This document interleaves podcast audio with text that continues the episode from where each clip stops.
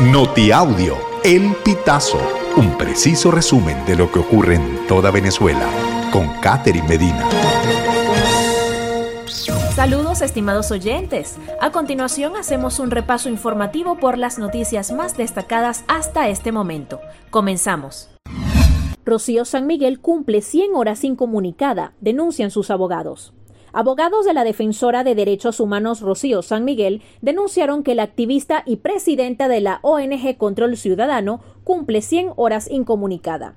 Mediante un mensaje enviado a los medios de comunicación este martes 13 de febrero, indicaron que siguen sin conocer los resultados de la audiencia de presentación a la que fue llevada la noche del lunes 12, anunciada por el fiscal general Tarek William Saab a través de sus redes sociales.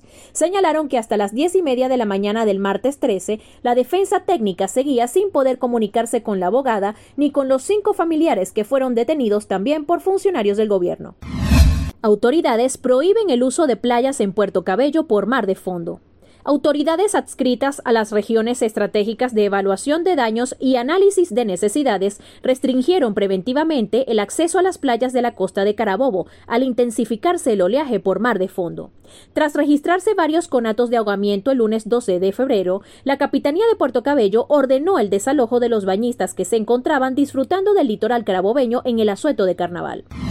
Autoridades rescatan a 40 turistas de barco a la deriva entre Cubagua y Margarita. La información fue confirmada por la Fuerza Armada Nacional Bolivariana a través de su cuenta institucional en la red social X. El catamarán de la empresa Mamalé sufrió desperfectos por el fuerte oleaje después de que zarpó de la isla de Cubagua Margarita con un grupo de 40 turistas. Solo un pasajero resultó lesionado.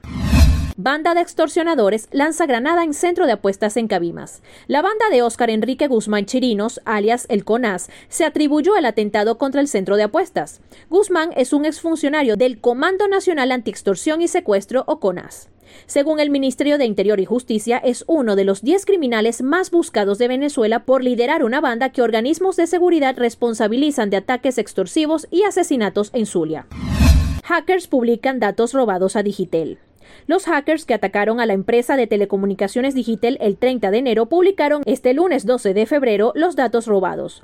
De acuerdo con la ONG Venezuela Sin Filtro, que defiende los derechos digitales en Venezuela, la información liberada incluye lista de empleados, documentos de identificación y financieros, acuerdos de suscriptores y sus datos personales. La ONG recordó que los piratas informáticos le solicitaron a Digitel 5 millones de dólares para no publicar la información.